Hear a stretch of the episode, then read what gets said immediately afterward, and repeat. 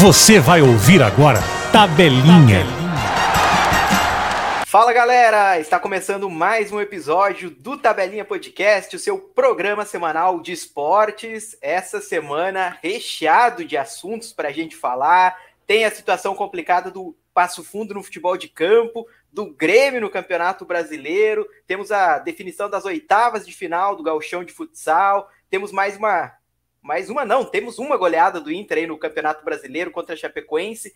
Muito assunto para a gente falar nessa semana. E para você que está nos ouvindo agora pela primeira vez, não me conhece, meu nome é Jean Brambate, eu sou apresentador do Tabelinha Podcast, que é uma parceria com a Rádio PF. E para a gente ir iniciando de vez o nosso bate-papo, vou apresentar o nosso convidado mais que especial dessa semana. Ele que é jornalista, que trabalha na Rádio PF, na UPF TV e também assessor de imprensa do Ser César de Carazinho, que disputou o Galchão de Futsal, Eugênio Siqueira. Seja muito bem-vindo, Eugênio. Tudo certo, Jean. Obrigado pelo convite e uma honra e um prazer estar participando, contribuindo um pouco com histórias, com análise, com opinião, mais pitaco do que opinião aí no Tabelinha.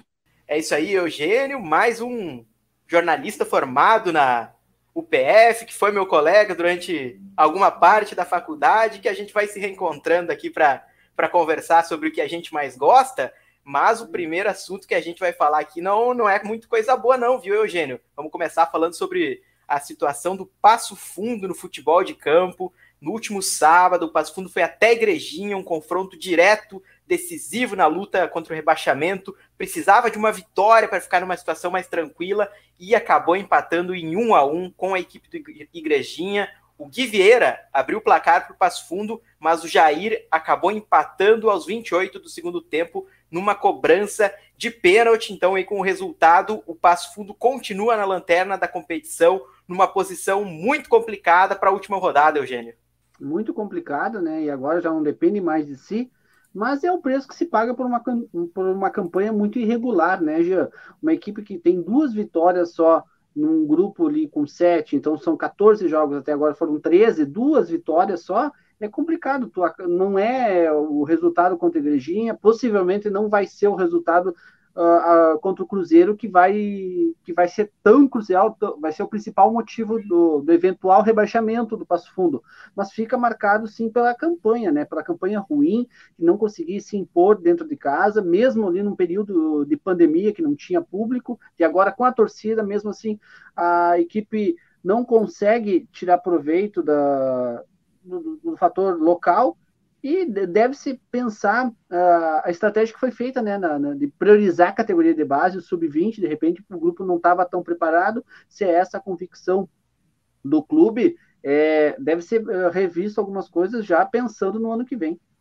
Uhum. Você citou alguns fatores aí, Eugênio, a gente pode colocar aí que o Passo Fundo até deu uma melhorada agora com, com o novo treinador, né, com o Luizinho Vieira, conseguiu resultados melhores, né, não tinha nem conseguido vencer antes, e, mas eu te pergunto, o que, que na tua visão tu imagina que é o principal motivo que fez o Passo Fundo chegar nessa situação, né? Claro que são uma soma de fatores, mas o que, que tu acha que é o fator principal? Tu até deu umas pinceladas aí.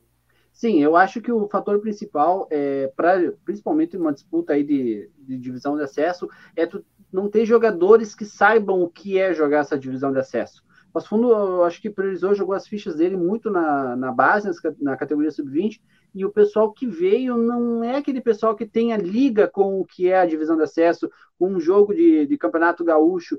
Tem ali umas, tem equipes ali, União Frederiquense, Veranópolis, são muito mais cascudas em relação ao Passo Fundo, tanto de elenco quanto de, de, de planejamento e também de histórico, né, de jogar. Eh, eu acredito que faltou isso, Claro, a gente não está ali, não, não conhece a realidade do clube, não sabe a condição financeira de quanto deve ser investido, quanto o clube poderia investir, mas eu acho que essa aposta no sub-20, na categoria de base, e os nomes trazidos, que eu acho que não foram muito, não agregaram muito, o primeiro técnico do, do Passo Fundo não soube aproveitar esse elenco que, que teve, eu acho que tu frisou muito bem, já com o Luizinho, as duas vitórias vieram, então, acho que faltou um pouco de planejamento mais direcionado para a divisão de acesso do, por parte da, da, equipe do Passo Fundo. Pois é, eu também acho que estou contigo nessa de muito questão do, do planejamento, né? No futebol, difícil, lógico que às vezes acontece, né? Mas tanto um acesso ou um rebaixamento, geralmente é algo que vem se construindo há vários anos, né? Se tu pegar Sim. o Passo Fundo no acesso, desde que ele caiu lá do gauchão, ele nunca sequer passou para a segunda fase. Nunca Verdade. passou para a segunda fase nessa, desde que ele foi rebaixado. Mas ele já ficou várias se... vezes daí perto do rebaixamento, né? Sim, então é eu não sei se tu lembra da, da campanha do, do Passo Fundo ano passado, antes de começar a pandemia. Ele estava patinando, ele só tinha conseguido empates. Ele, ele, acho, se não me engano, foram três ou quatro partidas, três, quatro empates no Passo Fundo. Então ele já estava com um problema, já estava meio capenga lá na, antes da pandemia, antes daquela parte da divisão de acesso que acabou não, não sendo validada. Então, parece que o pessoal insistiu nesse formato e é um formato que realmente não, não ajudou muito. O Passo Fundo realmente tem uma, uma dificuldade muito grande na divisão de acesso. Uhum. E em 2019 também ele, ele eu lembro que estava brigando para não cair, ficou bem pertinho da zona de rebaixamento. Aí contrataram o Paulo Porto, né? Que uhum. figurinha mais que carimbada aí no Vermelhão da Serra, e o Paulo Porto conseguiu fazer o time até brigar pelo acesso, né? Acabou pelo acesso não, pela vaga na, pela na vaga. próxima fase, uhum. mas acabou que não dependia só dele na última rodada e ganhou em casa do Tupi, mas a combinação de resultados não ajudou, mas é algo que vem se, que vem se construindo né, nos últimos anos, essa questão de um passo fundo mais fraco, digamos assim, mais perto do rebaixamento do que o acesso. Mas falando ainda sobre esse jogo de sábado, né? Não sei se tu chegou a ver, Eugênio, mas teve até no Twitter, no Twitter não, no Instagram oficial do, do Passo Fundo, o pessoal tá reclamando lá do gol anulado que o Passo Fundo teve, né? Dizendo Sim, que não até... teve Uhum, dizendo que não Eu, até, na, até a imprensa que ele passou fundo falou que uh, deu uma polêmica nisso do gol mal anulado, né? Então, eu vou te perguntar aí, já que tu viu o gol, tu acha que foi mal anulado o gol, Eugênio? Porque eu, já dando minha opinião aqui, eu vi aquilo lá no Instagram deles, eu pensei, pô, tão de brincadeira. Lógico que foi gol contra, no gol contra em tese não tem impedimento, mas os caras do Passo Fundo que estavam impedidos, eles disputaram a bola. Se os caras do Passo Fundo não tivesse lá, o zagueiro do Igrejinha não precisava ter subido para cabecear a bola. Então eles acabaram Exatamente. interferindo. Não sei se é essa visão que tu tem. Eu também acho. Eu também acho que teve interferência. E a, e a participação, ou pelo menos a tentativa de participação deles, que acaba influenciando ali ó, a, o, o, jogador do Igrejinha a fazer aquele toque. Então eu acho que teve participação. Não foi mal anulado, não. É isso e a gente já viu no Campeonato Brasileiro, Série A, Série B, vários e vários gols sendo anulados por, por esse tipo de movimento, por esse tipo de participação sem tocar na bola. Então, eu acho que não acho que foi mal anulado, não. Concordo contigo. Tamo junto nessa, Eugênio. Fiquei surpreso de pô, ver o perfil oficial postando uma coisa dessa, né? Que é uma falta de conhecimento das regras do jogo, né? Exatamente.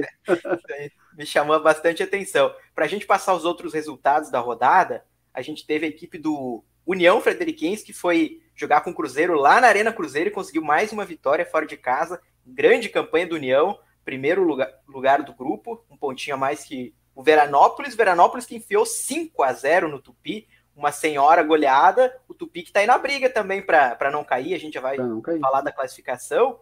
E em outro jogo que interessava o Passo Fundo, o Brasil de Farroupilha foi até Vacari e conseguiu ganhar do Glória. Resultado que complica bastante a vida do Passo Fundo. Antes de eu falar da classificação, eu tive que puxar o regulamento, Eugênio, para ver qual que é o critério de desempate aí, porque está tudo embolado, né? Uhum. Aí, depois dos pontos, obviamente, vem o número de vitórias, e o Passo Fundo só venceu duas vezes. Uhum. Então, o Passo Fundo no confronto direto, ele só ganharia do Igrejinha.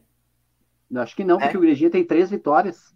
E o Passo Fundo isso, isso, mas no caso, né, para o Passo Fundo conseguir ultrapassar o Igrejinha, o ah, Passo Fundo sim, teria que vencer na próxima rodada, né? É, a Aí, vitória caso... é realmente obrigatória a vitória, porque mesmo com o empate do Passo Fundo e uma derrota do Igrejinha, o Passo Fundo fica atrás justamente nesse critério que tu mencionou, que é do número de vitórias, né? Uhum. Os dois ficam com 13, porém com uma vitória menos para o Passo Fundo. Uhum. Então, como os outros times, né, tirando o Igrejinha, tem quatro vitórias, enquanto o Passo Fundo só tem duas, pode chegar a três, é como se esses times tivessem um ponto a mais, né? Porque caso Sim. o Passo Fundo empate, ele vai ficar atrás na, nos critérios de desempate. Aí na próxima rodada a gente tem os seguintes jogos: Brasil de Farroupilha e Igrejinha. Olha, para entender mais ou menos como é que tá a situação. Nesse momento, o Brasil de Farroupilha é o quarto colocado, com a vitória contra o Glória, ele conseguiu escapar do rebaixamento, né? Porque e entrar tem... na zona de classificação. Isso, é tá tão embolado que os times que estão brigando para não cair, eles podem se classificar para a próxima fase. E o uhum. time né, tá, tá bem embolado isso aí. Mas para dar esse jogo aqui, para dar informação desse jogo aqui, o Igrejinha, né, para o Passo Fundo, é bom que o Igrejinha não vença a equipe do Brasil de, de Farroupilha, né? Porque o Igrejinha é um dos times que está brigando diretamente com o Passo Fundo, tem um ponto a mais. Tem também Tupi e Glória de Vacaria lá em Criciúmal. E esse jogo é o seguinte, né? Tanto o Tupi quanto o Glória estão brigando por uma vaga na próxima fase. Exatamente. Então, e o Tupi com um empate ele se salva do rebaixamento. E o Glória, que perdeu o quarto lugar para o Brasil de Farroupilha após essa rodada, precisa da vitória para voltar para a zona de classificação. Então, não é uhum. jogo jogado, não. Ali tem muita coisa em disputa. Pois é, o Tupi que ainda está brigando para não cair, né? Teoricamente, mas um pontinho ele se livra e vai estar tá pensando na já na próxima fase, em tentar se uhum. classificar. Eu acho difícil que o Tupi não pontue nesse jogo, viu, Eugênio? Por mais que esteja a questão do Glória buscar a classificação. Sim, eu acho que o Tupi... o Tupi, vai, vai incomodar o Glória. É, cara, é. E com salva do rebaixamento. A gente tem também União e Veranópolis, né? Que vão definir quem vai ficar com a primeira e com a segunda posição do grupo. Hoje o União tem um ponto a mais que o Veranópolis. E a gente tem Passo Fundo e Cruzeiro aqui no Vermelhão da Serra. O Cruzeiro, eu tô olhando a classificação aqui, eu não sei se o Cruzeiro já garantiu a classificação para a próxima fase. Não, não porque não... tem o, o, Brasil de Farroupilha e o Glória, os dois com 15 pontos com 4 15, né? vitórias. Né? Uhum. Então, no primeiro critério, eles vão empatar em número de vitórias. A não Ou ser que ali nos próximos critérios, que eu acho que daí tem condições, porque daí o Cruzeiro perdendo, ele, ele já está com saldo 1 ele vai ficar com uhum. saldo negativo se ele perde para o Passo Fundo. E os outros estão com saldo zero e menos três, se não me engano, saldo Glória. Então eles têm condição de tirar esse saldo Isso. de gols. Matematicamente, então não está classificado o Cruzeiro, ou seja, o Cruzeiro vem para o vermelhão precisando pontuar. E como um curiosidade, né? Como Eugênio? Um empate, um empate garante matematicamente a classificação Isso. do Cruzeiro. E o empate praticamente vai rebaixar a equipe Rebaixo, do, do Passo Fundo, rebaixo né? Passo Fundo, rebaixar rebaixo. o Passo Fundo. E como curiosidade aí, o técnico do Cruzeiro é o Fabiano Borba, que foi técnico do Gaúcho nos últimos anos, né? Que Sim. levou o Gaúcho até a, a final da Copinha, que jogou Série D, um cara bastante identificado com o Gaúcho, que é justamente o rival do Passo Fundo. Então tem mais essa aí, né? Tem mais o... esse ingrediente. É. Faz tempo que não tem o clássico Gaúcho e Passo Fundo, né? Mas o, acho que o Fabiano Bora vai estar representando os torcedores do, do Gaúcho, do Gaúcho. nesse jogo. Isso. Então, resumindo aqui como é que está a situação. O Passo Fundo joga em casa e tem que vencer de qualquer jeito o Cruzeiro, que precisa pontuar para garantir a sua classificação na próxima fase. Outro jogo que tem a ver com rebaixamento, o Tupi joga em casa contra o Glória com um empate. O Tupi se garante na primeira divisão mas na primeira divisão não, na segunda divisão, mas vai tentar uhum. uma vitória, né, para buscar a, a, vaga na próxima fase. E a gente tem também a equipe do Igrejinha que joga fora de casa contra o Brasil de Farroupilha, que o Brasil também está brigando por uma vaga na próxima fase. O mais acessível, me parece, Eugênio, é tu pensar que talvez o Igrejinha não vença a equipe do Brasil de Farroupilha fora de casa, né? Que o Brasil uhum. torcer para o Igrejinha não vencer o Brasil que está brigando pela vaga na próxima fase, combinado com uma vitória do Passo Fundo. Me parece que é essa a conta. Essa é a lógica do Passo Fundo, é torcer para o Brasil de Farroupilha, que até agora há pouco estava ali disputando com eles, torcer por vitória do Brasil, e mais, mais importante é fazer o papel dentro de casa e vencer, né, Jean? Depois a gente vai conversar sobre a Cercesa, e a Cercesa acabou sendo rebaixada esse ano para a Série B do, do Gauchão, e eu vou te contar, a lógica foi a mesma, depois eu vou te contar como é que aconteceu tudo, mas a lógica é essa, torcida para o Brasil vencer o Igrejinha, que não é um resultado difícil, jogando em casa, uh, buscando garantir a classificação, né, com, com, chances matemáticas de assumir o terceiro lugar e tendo que vencer para poder fugir, de, fugir do alcance do Glória e do Tupi, o, a vitória para o Brasil é obrigatória. Eles não vão fazer corpo mole para o Igrejinha. Só que, uhum. primeiro de tudo, é a vitória do Passo Fundo em casa. É, é mais ou menos isso, né? Apesar de não depender só dele, é difícil imaginar o Passo Fundo ganhando e sendo rebaixado, né? Porque... Exatamente, e é bem esse o desenho que eu tenho. O, o cenário tá, tá perfeito, tá construído. O Brasil, eu tenho quase certeza que ganha da igrejinha. O problema é o Passo Fundo, que a gente não tem essa certeza que ele vai ganhar do Cruzeiro. Uhum. Isso. O Passo Fundo. Não lembro agora se a gente comentou no começo do podcast era em off, Eugênio, mas vou falar aqui de novo, talvez eu repita. Mas em 2019, né, Passo Fundo estava brigando para não cair, aí trouxe o Paulo Porto e chegou na última rodada, uh, acho que já estava livre do rebaixamento e tava tinha ainda uma chance uma de vaga. Pra, isso, uhum. tinha uma chance de passar para a próxima fase, só que não dependia só dele. aí fez a sua parte, acho que fez até um 3 a 0 no, no Tupi, fez um grande jogo, mas não uhum. dependia só dele e acabou frustrado sem a vaga na próxima fase. Agora, mais uma vez, joga no Vermelhão da Serra sem depender só dele e esperamos que dessa vez o destino seja diferente, porque senão, olha, o Passo Fundo se cair para terceirona, cara. Olha, o ano que o Gaúcho consegue ascensão para a divisão de acesso. Olha a ironia do que é esse eventual rebaixamento do Passo Fundo. Não, e até a questão financeira e de onde tu tá envolvido, né? Porque é um, é um outro nível de futebol da terceirona para a divisão de acesso, né? Claro. A terceirona é tipo beira muito, cara, alguns times lá parece time de pelada, sem uhum. com todo respeito, mas alguns times parecem time amador, de várzea. Uhum. Uhum. Então, cara, você não pode cair de jeito nenhum passo fundo e todos os jogos serão no próximo dia 17, que é domingo às 3 horas. Então a gente fica aí na expectativa e torcendo para o Passo Fundo. Vai ir para o Vermelhão assistir esse jogo, Eugênio? Então, domingo já tenho compromisso para trabalhar, mas vou ficar ouvindo lá para ver o que vai acontecer com o Passo Fundo. Gostaria de ir, mas não vai dar. É, eu vou ver se eu consigo ir lá acompanhar Boa, esse jogo aí. Boa, vai lá. Espero não ser pé frio, né? Geralmente sou pé frio, então pensar então com carinho vai, nessa, nessa situação aí, né, Eugênio? Mas, para não falar só de notícia ruim envolvendo o Passo Fundo, Passo Fundo tá bem na copinha, né? Na Copa FGF.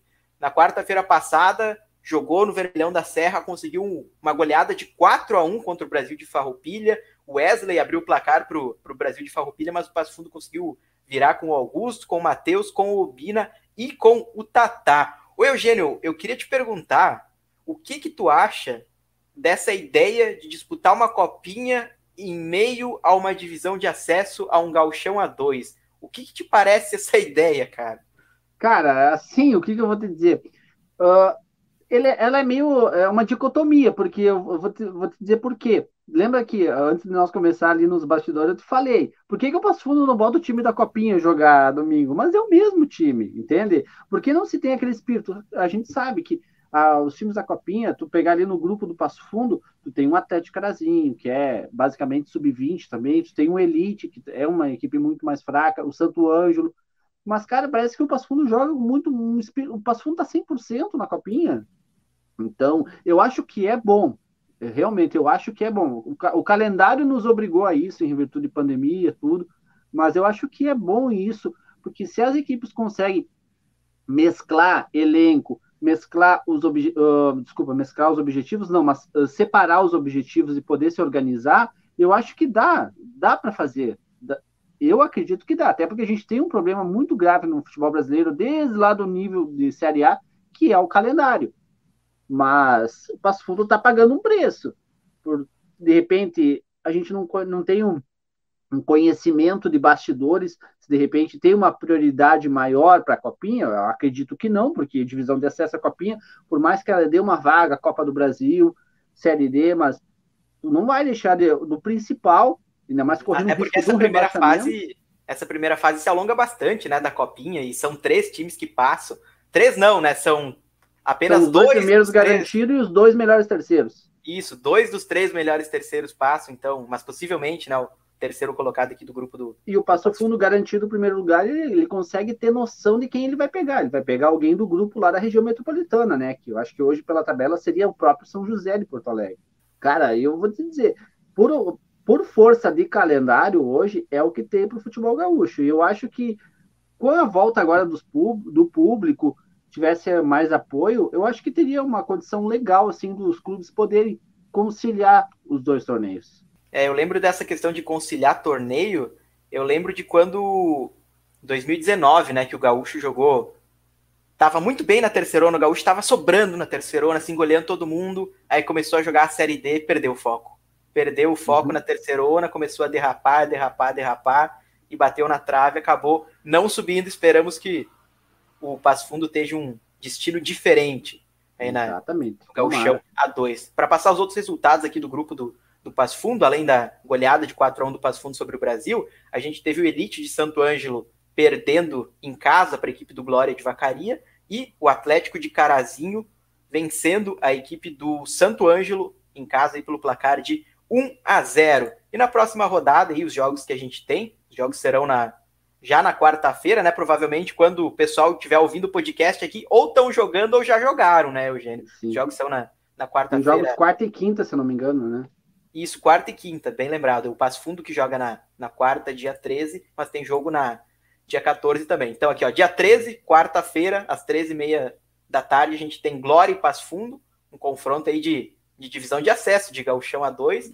Aí na quinta-feira, às 3 horas, a gente tem Santo Ângelo contra a equipe do Elite, né? Os dois times de Santo Ângelo, clássico da cidade. Clássico aí. da cidade. É. E na quarta-feira, ainda às 8 horas da noite, a gente tem Brasil de Farroupilha contra a equipe do Atlético Carazinho, mas acredito que o Passo Fundo vai botar a garotada para jogar ali, vai pensar principalmente no final de semana e, e não poderia ser diferente. Mas, Eugênio, para a gente fechar de vez o assunto Passo Fundo, voltando aqui para o Gauchão A2. Direto e reto, o Passo Fundo será rebaixado ou o Passo Fundo se manterá na segunda divisão? Eu acho que o Passo Fundo vai ser rebaixado. Eu acho Olha, que o Passo Fundo vai ser rebaixado porque eu acredito que ele não vai conseguir fazer o papel dele. É uma.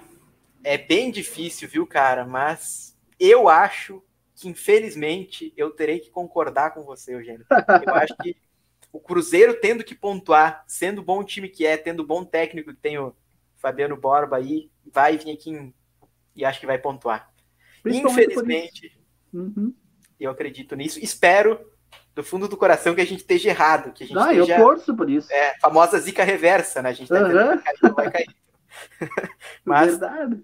apesar do nosso palpite, né, que é a análise que a gente faz aqui, né, a gente não, não é clubista, não é bairrista, a gente tem que falar o, o que a gente entende, o que a gente realmente pensa. A gente deseja uma boa sorte ao Passo Fundo e que consiga se manter na, na divisão de acesso no Galchão A2. Mas agora vamos falar de coisa boa, Eugênio já fazendo a tabelinha aqui do futebol de campo para o futsal, a gente vai falar aí do Passo Fundo Futsal, que na quarta-feira passada jogou pela última rodada da primeira fase contra a MF, ficou aí no 0 a 0 aquele jogo que não valia absolutamente nada para o Passo Fundo, não mudou absolutamente nada esse empate aí, e garantiu garantiu uma vaga, não, né? Já tinha garantido, já tinha garantido. Já tinha garantido. Uhum. Apenas cumpriu tabela e eu queria te perguntar, Eugênio, você que acompanhou de perto ali uh, vários jogos aí de várias equipes, né? Porque quando enfrentaram a equipe do Cercesa, eu queria ver qual que é a visão que teve dessa primeira fase do Passo Fundo Futsal, que impressão que te deixou, qual é a tua avaliação que tu faz do, do galchão de futsal nessa primeira fase, por parte do Passo Fundo? Por parte do Passo Fundo, cara, um grupo excelente. Passo Fundo, uh, na minha visão, hoje, ele não digo que ele está abaixo, ele está no mesmo nível de Atlântico e a CBF. Ele não está abaixo. Atlântico, ele fez enfrentamentos muito, bo muito bons com o Atlântico. Ele pegou o Atlântico em casa ali, com, com alguns desfalques, conseguiu, na maior parte do tempo, manter um, um enfrentamento igual com o clube de Erechim. Porém, ali no detalhe que o time do Atlântico conseguiu abrir o placar, uh, conseguiu abrir a porteira e aproveitar alguns, alguns erros da equipe do Passo Fundo. Mas, assim, já acompanhando sim a estrutura, o elenco, uh, o próprio Juninho, Passo Fundo, hoje ele está junto com o Atlântico e a CBF, assim, ó, os três top. Eu acho que o campeão do Gaú, do Gauchão de Futsal Série A sai desse, de um desses três clubes: Atlântico, a CBF ou Passo Fundo. Uhum. E tu falou aí sobre a força que o Passo Fundo tem. Qual que é o impacto que da saída do Farinha que saiu recentemente aí, Eugênio? Tu acha que perde muito ou a reposição, o jogador que foi contratado consegue suprir? Tu acha que tem muito impacto essa saída do, do Farinha, que era um dos grandes jogadores e um dos grandes ídolos, né, por, por parte da torcida. Sim, eu acho que tem um impacto, teve até um impacto inicial, porque a gente vê que alguns resultados, eu acho que o último jogo do Farinha foi inclusive contra a Cercesa, e a gente viu nos jogos seguintes que o Passo Fundo já não conseguiu, de repente, uma mobilização, conseguiu uma vitória, conseguiu vitória, mas ele sofreu um empate contra a SASI lá em Selva, uma equipe que estava disputando o rebaixamento também, e o empate agora contra Amaral. Então a gente viu que a equipe já não entrou com aquele comprometimento, aquele, a, a, aquele ímpeto de vitória que ela, que ela teve durante toda a primeira fase. Mas eu acredito que agora, com uma fase nova, um mata-mata, muda a chave e a equipe vai uh, conseguir se mobilizar em relação à, à, ausência do Farinha e conseguir se sentir motivada para o restante do campeonato. Até porque outras grandes lideranças ainda permanecem no clube, por mais que o Passo Fundo perdeu o Farinha, que era um líder, o próprio Ângelo, mas tu tens ali ainda um Matheus Gaúcho, um Gui Canhoto, são nomes fortes ainda que tem uma grande presença de vestiário, uma grande presença de grupo agregado com outros. O Bigode, o Bigode é um excelente goleiro, cara. Eu as, as partidas que eu acompanhei do do Passo Fundo Futsal já com ele na embaixo das traves, eu notei um excelente goleiro. Então, acredito que a, a, a, saída do Farinha deve ter tido esse impacto agora no final da primeira fase. Para o mata-mata, eu acho que muda a chave e o Passo Fundo está conseguindo sim se mobilizar para poder seguir na disputa e buscar o título do Galchão. Eu tô contigo, né? Contigo nessa, Eugênio, porque questão da mobilização, né? Pô, eu fico pensando, imagina a motivação de tu jogar essa primeira fase alongada, com 10 times no grupo, sendo que oito avançam para a próxima fase, né? Pô, chega um momento aí que eu acho que na reta final que é difícil mesmo tu se motivar. Porque ah, agora. Para Passo Fundo e Atlântico, sim, cara, para esses que estavam top. Agora, vai lá na parte de baixo da tabela. É, nós, ah, nós já vamos falar, nós já vamos falar sobre essa parte de baixo aí, Eugênio. O Eugênio conhece bem essa parte de baixo, mas para encerrar aqui o, o assunto Passo Fundo Futsal e falar aí sobre o Cercés do Eugênio depois, o que, que aconteceu aí. Uh, Agora o Passo Fundo nas oitavas de final vai enfrentar a equipe de Ser Itaqui, né? O primeiro Isso. jogo vai ser nesse sábado fora de casa, depois no próximo sábado a volta no Capingui. Eugênio, eu não vou nem te perguntar se o Passo Fundo é favorito nesse confronto, eu vou te perguntar o quão favorito o Passo Fundo é nesse confronto. O Passo Fundo é favorito para duas vitórias, tanto lá em Itaqui quanto em Passo Fundo. Ser Itaqui é um clube tradicional do futsal, já teve ali uh, só de, de, de memória rápida Jailton, Marcelinho, o Rabicó, então grandes nomes passaram ali pela equipe do Seritaqui, mas no atual momento, eu acho que o Passo Fundo tem condições plenas de duas vitórias, vitória lá em Itaqui e vitória aqui em Passo Fundo. Seria uma zebraça grande, então, caso o Passo Fundo não passasse dessa. Se fosse no futebol, Eugênio, que é o esporte que nossos ouvintes têm mais um domínio, esse uhum. Passo Fundo e Seritaqui seria mais ou menos que tipo de confronto? Seria um Inter ou um Grêmio enfrentando quem, Eugênio? Seria o Inter e o Grêmio enfrentando o Passo Fundo como está hoje. Meu Deus do céu, tudo isso de favoritismo? Bem, bem favorito. Bem favorito. O Passo Fundo é bem favorito quando ele está aqui. Eu não tenho medo de dizer, não fico em cima do muro, porque eu acompanhei também o outro grupo, né? O grupo B da, do Gauchão, e era um grupo assim, ó, ele era um pouco mais nivelado por baixo. Tem ali uma CBF sobrando a Soeva, um pouco mais o Guarani, um pouco menos o Guarani de os dois Guaranis, o de Espumoso e o Federico, e o restante não era tudo isso não. Uhum. E só já que você falou aqui do, do grupo, né, para a gente fazendo a transição aí para falar sobre o teu ser César aí também, Eugênio. A gente teve o Atlântico que ficou na primeira posição, o Passo Fundo em segundo, o Lagoa em terceiro, Horizontino em quarto, a Uruguaianense em quinto, a AVF de Vacaria em sexto, a MF de Marau em sétimo, a Fux de Seberi em oitavo, né, que foi a última classificada, última a Sazi de Selbach ficou naquela zona morta e no limbo. Único, uhum. é, e o único rebaixado do grupo foi o time que é assessorado pelo nosso amigo Eugênio, que foi no qual o critério que foi do rebaixamento, Eugênio? Porque no as duas quarto critério, no não, no terceiro critério, que saldo é o número gols. de saldo de gols. Uhum. Bah, cara, que pesado, né? No saldo Não, de gols. No saldo de gols, velho. Bah, ó, foi pancada. Mas é uma coisa assim, ó, já que o pessoal, o grupo, o grupo tava mobilizando, lutando contra, mas é que agora, quando a gente entrar mais a fundo, vai ver que, uh, cara, o pessoal tentou ao máximo. Não, não faltou entrega, não faltou doação, não faltou luta. Faltou aquele aquele é mais, entende? Tu, uhum. tu, quando tu, tu, fica por três gols, que foi a diferença de, entre, entre a SAS e, o, e a Cercesa, três gols, cara. Tivesse feito quatro gols a mais, ou levasse quatro gols a menos, a Cercesa estava no limbo e a SAS tinha sido rebaixada. Mas essa é, é o legal do, do, do futebol, tanto o futebol de campo quanto o futsal. Nem sempre o, favor, o maior favorito vai levar a melhor, e algum detalhezinho, sabe, alguma coisa sempre vai fazer a diferença e vai definir, vai ser determinante para uma campanha vitoriosa ou uma campanha de rebaixamento. E no, lá na parte de cima também tem alguns detalhes nesse sentido. Vê um Atlântico, cara. O Atlântico não perdeu nenhum jogo. 96% de aproveitamento. Eles empataram o primeiro jogo contra o Horizontina, só o resto vitórias 100%. É inacreditável, né, cara? 18 jogos e 17 vitórias é Não, tá inacreditável louco. mesmo. assim. Eles estão numa, numa estante bem maior que o restante. Uhum. Não, Atlético, né? Time de Liga Nacional, há quantos anos brigando por título de Liga Nacional, por título gaúcho, né? E eu queria te perguntar aí também nessa questão do Cercesa, é o primeiro ano na primeira divisão aqui, Eugênio já estava nos, nos outros anos também? A Cercesa, ela é um clube que tem 55, tá fazendo 55 anos agora em outubro desse ano.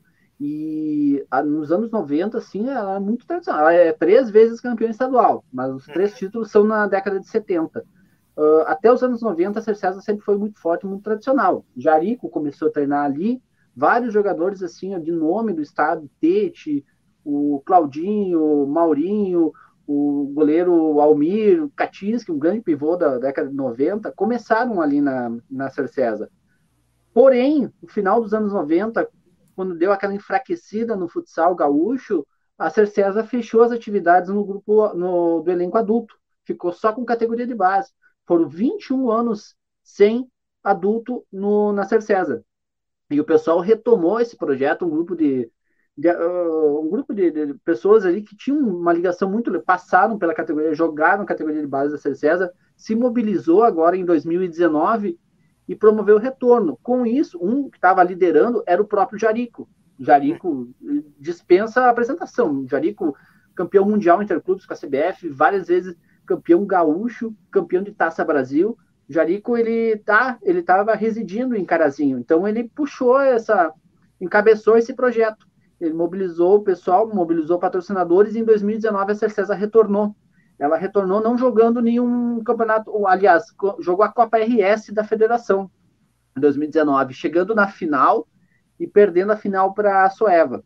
No dois, em 2020 ela conseguiu ela foi, com, através da federação, disputou a Série Prata e foi campeã invicta da Série Prata. E, e conquistou a vaga para a Série Ouro, uh, disputou a Copa RS também, chegou às semifinais, sendo eliminada pelo Passo Fundo Futsal. E aí, para 2021, quando eu comecei a trabalhar lá, havia o planejamento de jogar a Série Ouro da federação. Só que, para quem não conhece o, o, os bastidores do futsal gaúcho, hoje são duas entidades: a Federação Gaúcha de Futsal e a Liga Gaúcha de Futsal esse é o Gauchão, a CBF, a Tancha, os principais clubes eles estão disputando a Liga Gaúcha. E na federação há alguns clubes, mas já não tem tanto nome assim, não são clubes que a gente acompanha através de Liga Nacional, através de Taça Brasil. Então a Cercesa tinha o direito de jogar a Série Ouro. E o planejamento inicial da, da Cercesa era jogar a Série Ouro. O pessoal foi contratando jogadores, um elenco uh, semi-profissional já porque o pessoal trabalha durante o dia, cada um nos seus empregos, e à noite, duas, três vezes por semana, treinava. Então, uhum. uh, só que no começo da temporada, os treinos começaram em abril, não se tinha certeza da federação organizar a Série Ouro. Estava muito complicada a situação da federação, porque há uma disputa uh, jurídica entre a federação e a liga. A liga absorver a federação e, e haver só uma entidade uh, coordenando o futsal gaúcho. Então tava esse impasse, não, não sabia se ia Série Ouro, e o pessoal da Liga convidou a ser César. Vocês não querem jogar? Porque houve algumas desistências. O Paulista de Pelotas, agora não me recordo quem, quais são as outras equipes. Houve desistências da Liga e o pessoal convidou a César, pela tradição, pelo retorno, como tinha ganhado a Série Prata, eh, estaria retornando a elite do futsal gaúcho. Então o pessoal fez esse convite, o pessoal da César na indecisão da federação em, dar um aval em que não vai sair Série Ouro, não, não vai sair Série Ouro, o pessoal. Foi no que era não, certo vamos, já. Vamos para a liga que é certo, pelo menos até outubro, uh, um grupo de 10 times a gente vai ter, vai ter campeonato, vai ter o que jogar. E, hum. e aí tu fica nessa parte do planejamento até uh, em relação ao que o pessoal do Passo Fundo está passando. Tu tem uma Cercesa com três, dois, três treinos por semana, com os caras trabalhando uh, trabalhos normais, como o meu, como o teu, durante a semana. E uhum. aí tu vai pegar uma CBF, um Passo Fundo, que tu treina duas vezes por dia, treina em dois turnos. É legal essa parte que tu entrou aí do treinamento da vida do, dos jogadores aí, Eugênio, porque não lembro em qual podcast que foi, o número dele, em qual edição que foi, mas que participou a, a Camila, que é assessora de imprensa do Guarani de Frederico, a gente uhum. comentava aqui sobre o Passo Fundo, né? Como quando subiu da série prata pro, para a Série Ouro, para a Liga Gaúcha, para o Gauchão de Futsal, enfim, como a gente denominar a primeira divisão aí, como mudou a questão do elenco do Passo Fundo Futsal, né? Que na Série Prata o pessoal trabalhava de dia e treinava à noite, né? E nem era todo dia. Tinha o Dani Ottoni, que de, de espumoso, né? O, o técnico era o Alexandre Bueira, que dava aula nas escolinhas de dia, e aí é. em algumas noites ele folgava para dar treino, como mudou completamente para poder se profissionalizar para jogar a primeira divisão, né? E aí, pelo e esse que eu foi o tiro falou... certo do Passo Fundo. Uhum. Esse foi a maior, a maior acerto do Passo Fundo. Eles chegaram na elite, chegaram no topo. Eles não chegaram a disputar a Série Ouro. Eles foram direto para a Liga Gaúcha, Isso. se eu não me engano, né? Então, uhum. eles não, nós estamos na elite, cara, nós temos que nos comportar como elite.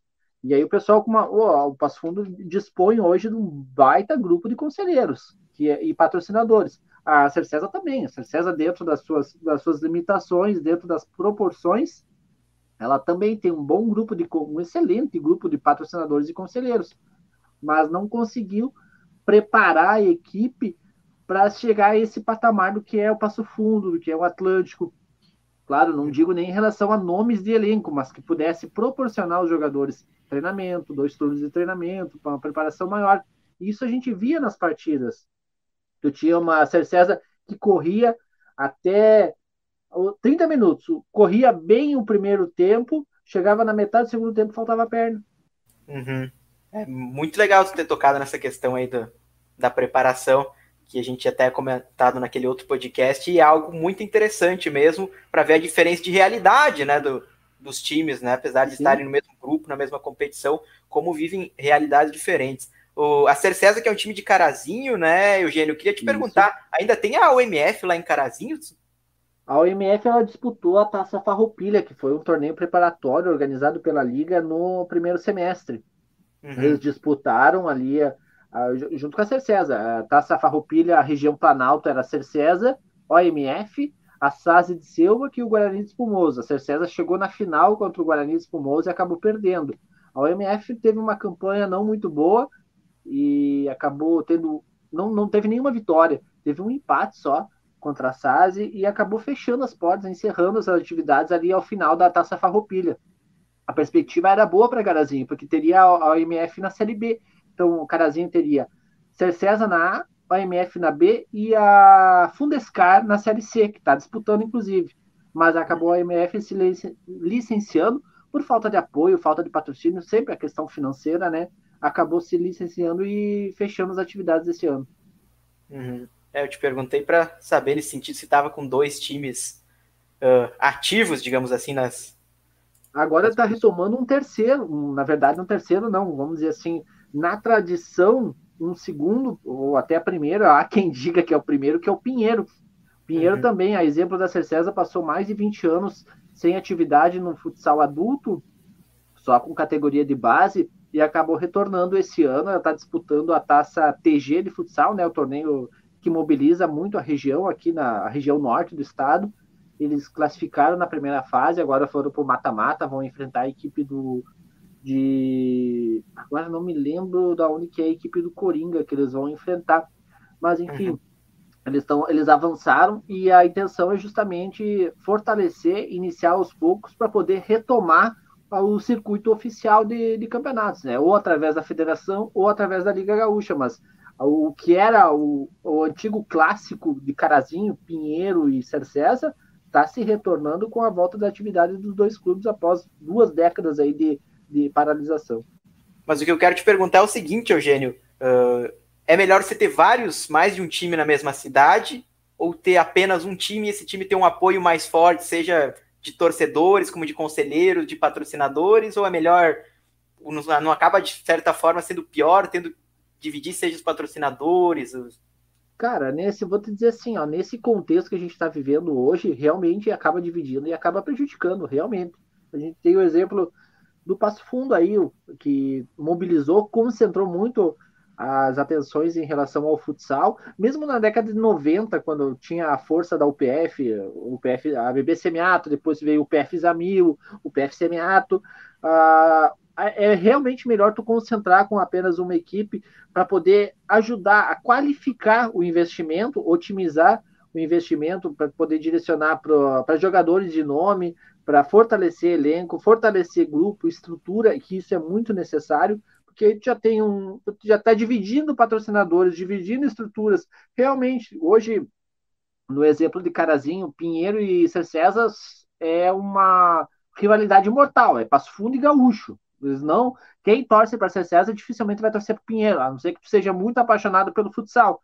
Mas realmente eu concordo contigo acaba dividindo. Hoje está tão difícil conseguir patrocínio, está tão difícil. Os clubes, a maior, a maior, parte dos clubes de futsal, eles dispõem de um fundo do governo do estado, que é o Pro Esporte, que é o que está viabilizando a realização e a participações da maior parte dos times. E se tu não tem esse Pro Esporte, tu tem que correr atrás só de patrocinador e conselheiro. Cara, para que dividir uma cidade como a de Carazinho, com 60, 62 mil pessoas, com tu tem um espaço limitado, tu tem uma quantidade limitada de patrocinadores e comerciantes, tu acaba dividindo isso entre dois clubes. Cara, quando tu podia muito bem concentrar isso numa atividade só, num clube, e fazer um baita investimento, trazer uma, fazer, um, fazer um grupo, um elenco, um clube competitivo que possa levar e, e representar bem a cidade. Eu concordo contigo nesse, nesse raciocínio de que para disputa, um time por cidade, eu acho que basta. Claro que se o time tiver condições, se o clube tiver condições de se manter, de conseguir se estruturar, ok, mas na atual situação uhum. em que a gente está uh, vivendo, numa crise uh, política econômica aí, tá tão difícil conseguir patrocinador que ainda tu tem dois, três clubes na mesma cidade para dividir esses patrocinadores, é complicado. Hum, eu te perguntei isso muito baseado numa vez que o Schneider me disse que para eu parar para pensar e perceber como geralmente os grandes times de futsal, os principais times de futsal, não só do Rio Grande do Sul, mas do Brasil, são de cidades onde não tem um grande time de futebol, geralmente. Porque como não Isso tem também. o futebol para investir lá no primeiro nível, acaba se investindo no, no futsal. Então eu te perguntei mais ou menos baseado nisso, mas Eugênio, para a gente encerrando o futsal aqui, uh, eu vou te perguntar algo que eu sempre pergunto para o pessoal que participa aqui do, do Tabelinha Podcast, é que é para contar uma história, uma resenha que você tem aí envolvido futsal. Você deve ter várias para contar, né? Mas aqui a gente consegue contar uma. Então, prepara uma que o horário permita e conta aí para nós, Eugênio. Bah, tem vários mesmo, cara. E eu sou muito ligado ao futsal desde a década de 90, né? Eu era criança e os meus pais trabalhavam naquele time da UPF Semiato, desde a ABB Semiato, lá na Série Bronze em 1994. Então a equipe foi crescendo e eu fui crescendo como pessoa, acompanhando tudo aquilo. E uma coisa que até me remeteu agora para essa passagem na Cercesa, esse trabalho esse ano, foi o Jari, o Jarico, né? O Jari da Rocha porque eu conversando com ele, nossa, uma pessoa excelente de convivência, assim, aprendi muito, já admirava ele, né, pelo, pela história dele, e agora trabalhando com ele, como ele foi o técnico da Cercesa durante todo o primeiro turno, uh, falei para ele, bah, Jalico, tu não me leva mal, mas aquela época da CBF lá eu te xingava, te xinguei muito, cara. Olha, mas te chamei dos piores palavrões, porque vocês eram o único time que chegava em Passo Fundo e complicava a vida da UPF. Complicava muito. E aí ele me olhou assim, não, eu lembro de uma pesada que ficava atrás do banco, atrás da goleira, me xingando, assim. Aí mas tem uma certa vez que um, desses, desses guris aí, mais ou menos com essa faixa de idade que tu tá me falando, se passou um pouco demais da conta. E começou a cuspir e fazer algo mais nojento, mais que não deveria. Ele me olhou assim, não era você. Olha, vou te dizer, não vou te garantir que não era eu, porque eu era um torcedor muito fervoroso a, a ponto de várias vezes ser, ser uh, tirado para fora do ginásio. Não, mas te juro que não foi por gostar, foi mais paixão do que racional. Mas podem ficar tranquilo que agora aqui na Cercesa isso não vai correr o risco. Aí demos risada, tudo. Mas, cara, era é passional. O futsal para mim é muito passional. Olha, tanto é que agora eu virei um torcedor de coração da Série César pelo envolvimento, pela participação que eu tive ali no, no, na equipe esse ano. O futsal para mim é muito passional mesmo. Legal, legal essa história aí, mostrando também como o mundo não gira, né? Ele capota. Ele gente... capota, exatamente. É. Mas para a gente fazendo a transição aqui para falar de, de, dupla Grenal e depois de seleção brasileira, Eugênio, a gente tem um quadro aqui no Tabelinha Podcast que é o Tabelinha com a História. Então agora a gente vai subir a vinheta do Tabelinha com a História. E agora, tabelinha com a história. E a nossa tabelinha com a história dessa semana, Eugênio. Nossa tabelinha com a história aqui é um é quando a gente pega algo que aconteceu no passado para contextualizar com algo que está acontecendo agora. Então eu vou pegar aqui a pontuação que um time gigante teve após 23 rodadas do Campeonato Brasileiro no ano que foi rebaixado. Estou falando do Cruzeiro Amém. em 2019, que era um time que ninguém esperava que fosse cair no Campeonato Brasileiro, Eugênio, e uhum. acabou caindo. Após 23 rodadas, o Cruzeiro tinha 20 pontos somados. O Grêmio, agora que está numa situação complicada, Eugênio, após 23 rodadas, tem 23 pontos. Tem 3 pontos a mais que. Após 23 jogos, no caso, né? Porque o Grêmio. Sim porque a rodada já está um pouco mais. Mas, enfim, após 23 jogos, o Grêmio tem 23 pontos, uma média de um ponto por jogo, tem três a mais do que o Cruzeiro tinha lá em 2019. E eu te pergunto logo de cara, Eugênio, aqui, o que, que, te parece? Vai dar para escapar do rebaixamento? Complicou de vez a coisa? Ah, complicou. Tá complicado ainda, já porque não acabou ainda. Tem um bom caminho pela frente. Eu tá, a gente estava falando antes ali, o pessoal costuma me pedir sobre o Grêmio, eu digo o seguinte: desde que o Felipão assumiu, tem cor de rebaixamento, tem cara de rebaixamento, tem cheiro de rebaixamento, tem tudo para ser rebaixado. Acredito que não vai ser. Acredito que o Felipão não vai até o final do campeonato. Aí nas próximas rodadas, se o Grêmio continuar dessa maneira, ele vai acabar sendo demitido. E, e eu vou te dizer, o campeonato está muito nivelado por baixo. Acredito que 40, 41 pontos a equipe consiga assim escapar do rebaixamento. É o que a gente estava falando, né, Eugênio? Hoje o Grêmio é o 19 colocado com 23 pontos, tem, mas tem questão de jogos a menos, né? O Grêmio tem dois jogos a menos por fazer, mas tem outros times que estão aí que também tem um jogo a menos. Enfim, mas se tu for comparar, por exemplo, com os times que talvez estejam uh, maior tendência a brigar pelo rebaixamento, por exemplo, o Bahia aqui, que é um time que está brigando para não cair, o Bahia hoje ele está na frente do Grêmio, mas ele tem três pontos a mais que o Grêmio, né? É difícil imaginar que, sim, uh, faltando mais de 14 rodadas para o fim do campeonato, que o Grêmio não consiga fazer três pontos a mais que o Bahia, sabe? Pega o Juventude aqui. O Juventude ele tem cinco pontos a mais que o Grêmio. E o confronto direto é na Arena. É na difícil arena. imaginar que o Grêmio não consiga fazer né, cinco pontos a mais que o Juventude. O próprio Ceará, que agora com, com o Thiago Nunes, que o, que o gremista conhece bem, né? Tem seis pontos a mais com o Grêmio, mas também é possível o Grêmio fazer seis pontos a mais que o Ceará. Que o Ceará. A questão mesmo é que o Grêmio não vem jogando para isso. A questão de matemática, de tabela, é possível, dá tempo ainda. O problema é que o Grêmio não, não vem mostrando futebol para isso, né? Pega o que foi do meio para frente. É, aquele jogo contra o esporte, cara, em casa, aquele empate com o Cuiabá, Cuiabá hoje contra tá. o Santos. Oh, eu me arrisco a dizer que hoje o Grêmio é o time que é pior treinado, pior organizado do Campeonato Brasileiro. O Grêmio não é tem organização bagunça, nenhuma. Cara. É uma bagunça. É uma bagunça. O grupo do elenco, taticamente, é uma bagunça, porque não se tem um padrão, tu não sabe como é que. O próprio torcedor, não, acho que acredito que nem o Felipão saiba como é que o Grêmio vai jogar no próximo jogo. Porque já teve três volantes, três zagueiros, quatro atacantes, tu não tem um padrão. Então é complicado poder treinar, conseguir adquirir ritmo, organizar taticamente os jogadores quando tu não sabe o que, que eles vão fazer, quando tu não sabe o que, eles, o, o, o que passar para eles, né, Jean? Principalmente uhum. do meio para frente, o Grêmio, que foi tão elogiado aí nos últimos anos em relação à forma de jogar, do meio para frente está perdido. Ele, ele não, não existe Grêmio. É chuveirinho, né? É chuveirinho na é área. Chuveirinho. É só na área. Isso é outra coisa, porque tu tem um chuveirinho quando teu, quando teu atacante é Diego Souza, Churim, cara, lamento, mas não é pouco, é pouco pro Grêmio.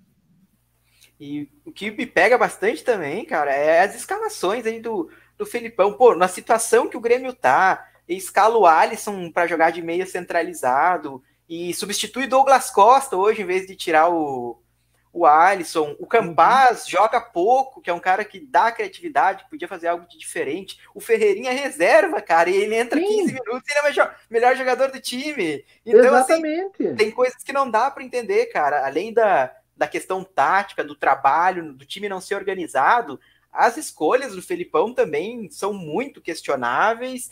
E como tu disse, golzinho do, do Wagner Palha no praticamente no último lance do jogo hoje contra o Santos, derrota de 1 a 0 é aquele cheirinho de, de rebaixamento. Eu acho que para não cair, cara, precisa mexer o quanto antes, trazer um outro treinador que tenha a capacidade de organizar minimamente esse time, de, recuperar um pouco esse ânimo dos, dos jogadores do vestiário para conseguir mudar a situação. O meu nome, Eugênio, eu já te digo aqui, o meu nome seria o Roger Machado, que né, tem uma passagem ótima pelo Grêmio, né? Foi ele que começou a montar aquele time que depois bateu o campeão com o Renato, que construiu vários anos aí brigando mais alto nível aqui no futebol brasileiro, na América do Sul. Apesar de ele não ter se dado bem nos outros times, né? Começava bem, depois caía. E eu uhum. acho que, cara, para o que o Grêmio precisa, para organizar uma defesa, para sair no contra-ataque, era o que ele estava fazendo no Fluminense. O Fluminense funcionava bem, se defendendo, saindo no contra-ataque. Ele pode ter Ferreirinha de um lado, ter o Douglas Costa do outro, o Campas fazendo o que Nenê fazia no Fluminense, o Diego Souza fazendo o que era do Fred. Enfim, eu acho que o Roger seria um ótimo nome, acho que seria o cara assim para tentar aquele última tentativa para salvar o time do rebaixamento. Não eu não concorda. vejo nome melhor, não vejo nome melhor para isso. Até ali em 2015 ele pegou o Grêmio mais ou menos a situação, né? Um Felipão uh, com um clube uh, desorganizado, é, uma equipe que não jogava nada, que levava quatro da Ponte Preta, levava Sarceio do Curitiba, e aí assume o Roger, consegue mobilizar, consegue construir o embrião daquele grupo que viria a ser muito vitorioso com o Renato.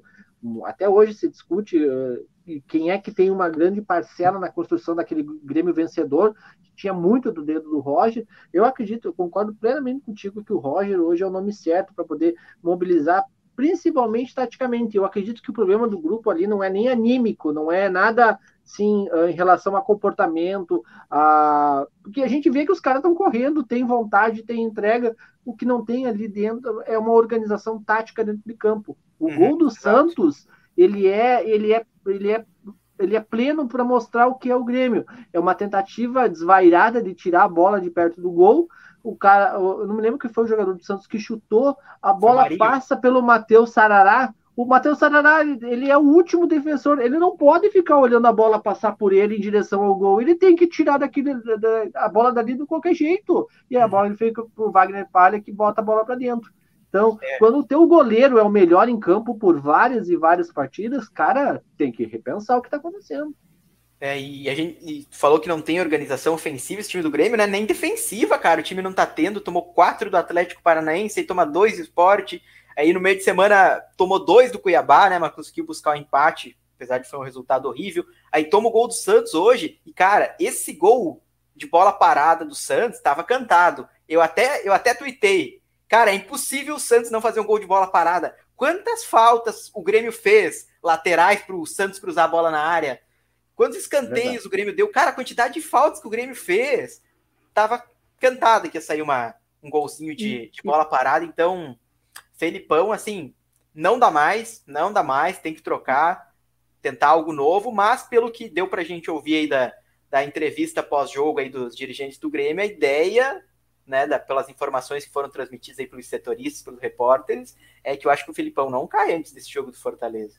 Eu acho que antes não, mas acaba caindo depois, porque Fortaleza, ele, por mais que ele está com foco, acho que muito maior na Copa do Brasil, o Fortaleza ele vai, vai complicar bastante a vida do Grêmio. Aí o Grêmio remar com, com o Fortaleza, como vem remando contra o Cuiabá, contra o Santos, contra o Esporte, contra o próprio Ceará, nas, por mais que tenha ganhado em casa, mas lá foi um, um empate. Eu acho que o Grêmio, o Felipão, tá com os dias contados. Aí depois da, do resultado, a não ser que dê um, um extraordinário, o Grêmio acaba vencendo no Fortaleza lá. Mas tu só vai adiar, porque aí tu tem uma sequência de jogos, tu tem um clássico gaúcho contra o Juventude, e na outra semana o Atlético Goianiense. E tu ainda tem um jogo atrasado com o Flamengo, bah, assim, ó, só tá adiando a coisa. Uma vitória com Fortaleza vai só iludir, vai acabar adiando a, o problema. Pois é, complicada a situação. Eu tenho pena para quem torce para o Passo Fundo e para o Grêmio. Esse coraçãozinho aí certamente está tá sofrendo bastante. Mas quem não está sofrendo é o torcedor colorado, né? Tá dizendo que hoje fazia tempo que o torcedor colorado não tinha um domingo tão bom como foi esse domingo que a gente está gravando podcast aqui. O Verdade. Inter jogou às 11 horas da manhã e aplicou um sonoro 5 a 2 na, na equipe da Chapecoense. Três gols do Yuri Alberto. Tyson voltou fazendo gol.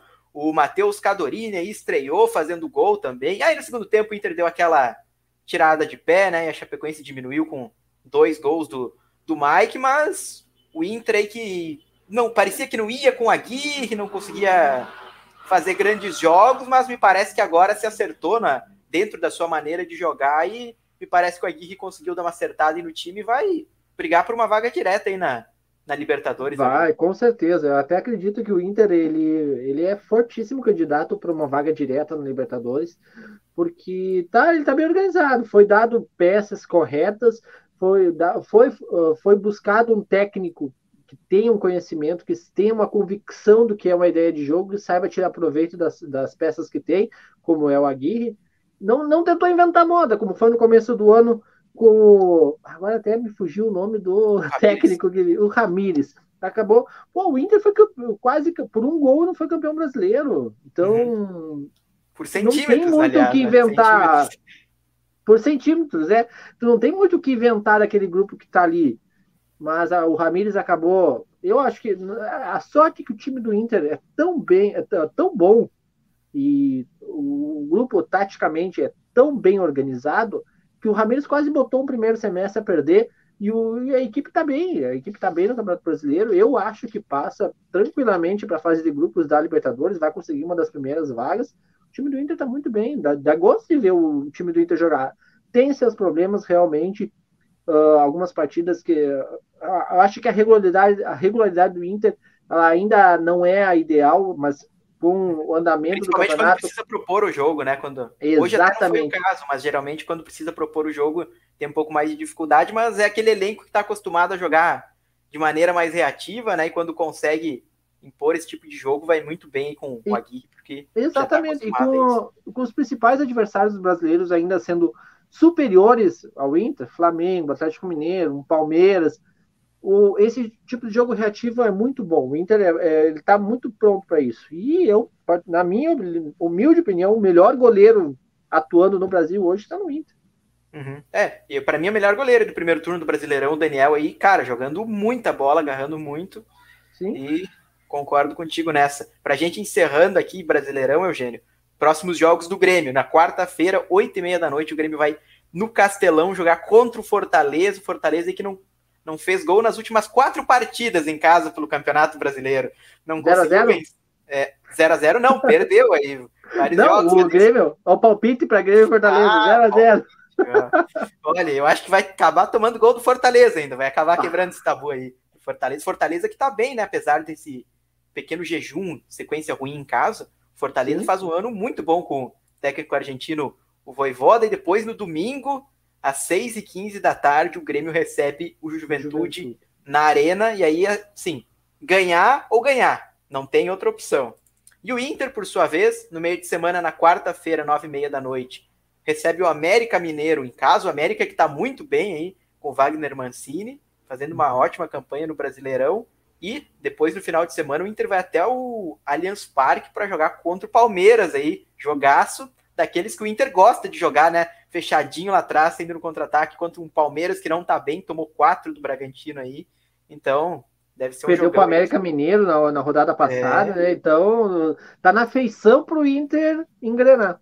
É, que negócio, é mais fácil o Inter tropeçar nesse jogo contra o América do que contra o Palmeiras, né? Conhecendo a maneira exatamente, de jogar. Exatamente, exatamente. Equipe do Inter. Só para a gente fechar aqui a classificação, né? A gente falou aí do Inter brigando por uma vaga direta na Libertadores, né? Pode virar até seis vagas diretas, virar um G6 aqui de vagas diretas. O Inter está em sétimo colocado, tá um ponto atrás do Corinthians, só que o Inter tem um jogo a menos em relação ao Corinthians, então, por pontos perdidos, o Inter estaria na frente, por aproveitamento na frente do Corinthians, estaria na, na sexta colocação. E o Grêmio, né? Como a gente disse, décimo nono colocado, com 23 pontos três a menos que o esporte, mas o esporte deve acabar perdendo uns pontos aí, né? Pela escalação irregular do zagueiro Pedro Henrique, que já tinha feito mas sete jogos no Campeonato Brasileiro. complicado o Grêmio foi que o Grêmio teve duas oportunidades para não depender de ninguém para sair da zona do rebaixamento. Não aproveitou. Agora, em uma rodada, o Grêmio não sai. Ele precisa de duas rodadas perfeitas. Então, assim, já tá se encaminhando para e tu acha que vai cair, Eugênio? Tu acha que vai cair? Não, eu acho que não cai. Eu acho que não cai. Eu acho que não cai porque ainda tem tempo. O campeonato está nivelado por baixo. Eu acredito que. Ah, eu não me lembro exatamente com quantos pontos se escapou do rebaixamento ano passado. A média sempre foi 45, 44. Eu acredito que uns 41, 42 escape. Então não é difícil de fazer isso, não. Mas o Grêmio precisa mudar. Tem que mostrar futebol para isso, né? Como a gente uhum. disse, está três pontos atrás do esporte, três pontos atrás do Bahia, cinco pontos atrás do Santos, cinco atrás do Juventude, seis pontos atrás do São Paulo, seis também do Ceará e a sete pontos aí da equipe do Cuiabá. Para a gente encerrando o Tabelinha Podcast aqui, Eugênio, Teve também jogo de seleção brasileira nesse período aí, né? Sei que o pessoal tá bastante interessado na seleção brasileira, torce bastante, acompanha bastante. Mas essa parte, o Brasil jogou aí na quinta-feira na Venezuela, fora de casa, conseguiu de virada, né? Uma vitória aí por 3 a 1 gols do Marquinhos, do Gabigol e do Anthony, mas aquele negócio, né? O Brasil faz 3 a 1 vence o jogo, mas tu não Talvez de positivo mesmo só a atuação do Rafinha, né? Que entrou bah, muito bem no segundo Tirou tempo. as palavras da minha boca. A única é, coisa positiva da, da, da atuação do, do Brasil na, na, no meio de semana contra a Venezuela foi o Rafinha. Cara, que jogador fora de sério. Muito bom jogador. E hoje, no empate, hoje, né? A gente está gravando no domingo, então nesse domingo, no empate de 0 a 0 contra a Colômbia, o Brasil também teve uma boa atuação do Rafinha e alguns bons lances no, no segundo tempo. É um nome que vai pedindo passagem na seleção brasileira para ir ganhando mais minutos, agora que o Brasil praticamente encaminhou sua classificação para a próxima Copa do Mundo. O Brasil que volta a jogar na próxima. No próximo dia 14, deixa eu conferir aqui que dia que é. É na quinta-feira. Quinta-feira. Às nove e meia da noite, na Arena Amazônia, contra a equipe do Uruguai. Deve ser mais um joguinho assim, né? Defende bem, não dá show, vai ganhar do Uruguai aquele futebol do Tite aí que a gente não, não tem curtido muito, não tem. Burocrático ao extremo. Bah, é. tá louco. Mas o que a gente tem gostado muito, gostou muito, Eugênio, foi da tua participação aqui no, oh, no Tabelinha Podcast. Muito legal te receber aqui para falar sobre vários assuntos. Fazia tempo que a gente não se encontrava para falar de futebol, né? Igual nos tempos de, de faculdade. de faculdade. Agradeço demais a tua presença e o espaço aberto aqui para tu divulgar tuas redes sociais e para o pessoal te seguir, te acompanhar lá. Jean, brigadão pelo convite, cara. Fico à disposição sempre que precisar. Adoro a resenha sobre futebol, futsal. Estou aí sempre aberto a convites. Muito obrigado pela lembrança.